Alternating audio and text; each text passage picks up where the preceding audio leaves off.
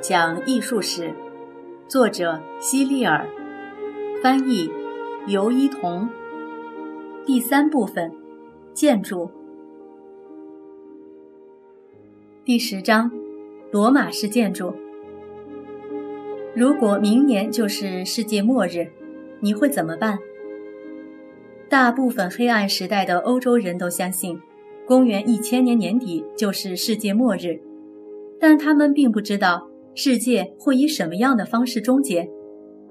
也许整个世界会燃起大火，可能天崩地裂，到处都是地震和火山喷发。不管是以什么样的方式，他们都认定了圣经上说的公元一千年是世界终结的一年。所以，人们再也不修建任何重要的建筑了，反正建了也没什么用。等世界末日到来的时候，一切都将不存在了。可是，公元一千年过去的时候，世界上没有发生任何意外的事情。欧洲人这才突然意识到，原来他们上当了。于是，人们又开始建造各种各样的宏伟建筑。黑暗时代终于透出了更多的光明。现在，我要为你们介绍一下。公元一千年后，在欧洲最受欢迎的一种建筑——罗马式建筑。罗马式建筑最突出的特征是，门窗顶部都有圆的拱顶。如果你看到哪座建筑有这样的拱顶的话，它很有可能就是罗马式建筑。之所以称之为罗马式建筑，是因为采用这种建筑风格的国家。都曾是罗马帝国的一部分，但随着这些国家逐渐摆脱罗马的统治，慢慢的拥有了各自的语言之后，也开始形成拥有本国特色的罗马式建筑风格。意大利的罗马式建筑和传统的长方形建筑差别很大，所以我一定要先将这两座最有名的意大利风格的罗马式建筑介绍给你们。你听说看一座看着像要塌了的斜塔吧？对，那就是比萨斜塔。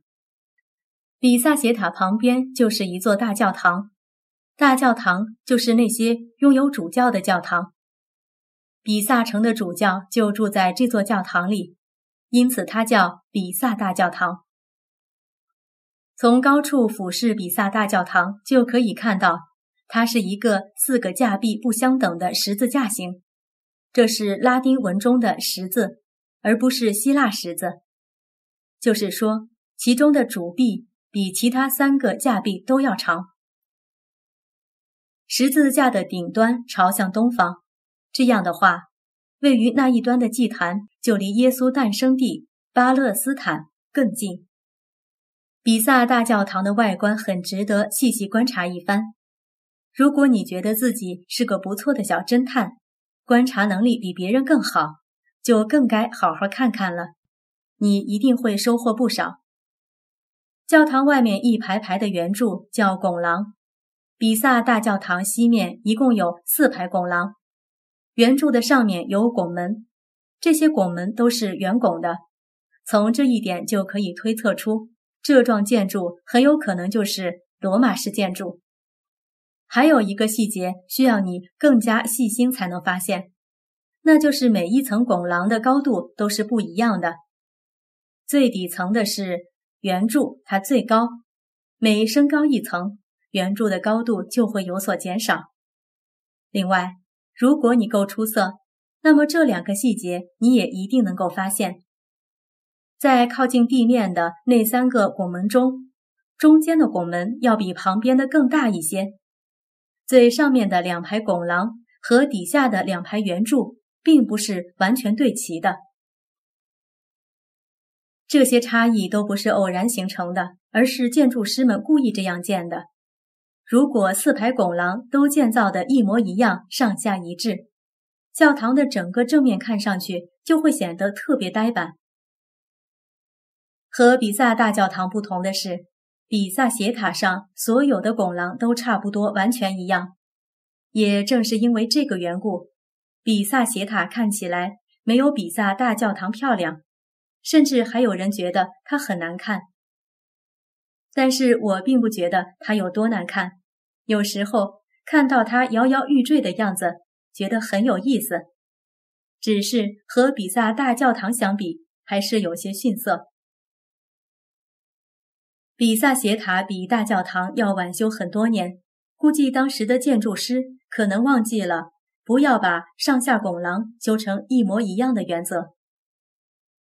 比萨斜塔刚开始建不久，甚至第一层还没有建好就开始倾斜了，一边高一边低，因此工程就暂停了。过了几年之后，另一位建筑师想办法在原来的地基上又建造了三层楼，直到后来。又有一位建筑师完成了整个塔的修建。也有人认为，建筑师起初是故意把塔设计成倾斜的，好让它显得特别独特。的确，当时意大利的各个城市之间都在互相比赛，看哪个城市的建筑最稀奇古怪、最吸引人眼球。但是，现在的人们已经清楚的知道，事实并非如此。比萨斜塔的倾斜确实是偶然造成的，因为斜塔下面的泥土太过松软，工人们地基打得又不均匀，在建造的过程中，地基一边发生塌陷，最终导致今天这个样子。如今，比萨斜塔的顶部已经偏离垂直中轴线五米左右的距离，为了保持塔身的平衡，人们把塔顶上最重的那个钟。放在了与倾斜方向相对的那一边。在比萨大教堂附近还有一幢环形建筑，叫比萨洗礼堂，是专门给人作为洗礼用的。在罗马式建筑时期结束之后，人们对比萨洗礼堂进行了改造，这座建筑也因此发生了巨大的变化，变得比原来漂亮很多。法国典型的罗马式建筑。是昂古莱姆教堂，你一定从某些图片中看到过。昂古莱姆教堂的正面有很多作为装饰的雕塑，你一定也注意到了。作为典型的罗马式教堂外部的圆拱，当年追随威廉一世进入英格兰的诺曼底人，在英格兰也建造了众多教堂和城堡，和法国、意大利的建筑一样。诺曼底人的建筑也属于罗马式建筑，但我们通常把这些建筑称为诺曼底式建筑，而不再叫罗马式建筑，并且我们现在看到的样子和他们当初刚刚建好的样子有很大不同，因为后来的建筑师一直在改动和修补它们。一般情况下，一座英国教堂中可能有一些部分是诺曼底风格的。其他部分则和诺曼底风格截然不同。德国也有不少非常漂亮的罗马式教堂，这些教堂都有拱廊和圆拱，而圆拱和拱廊就是罗马式建筑的标志性特点。把它们记下来吧，以后可能对你有用。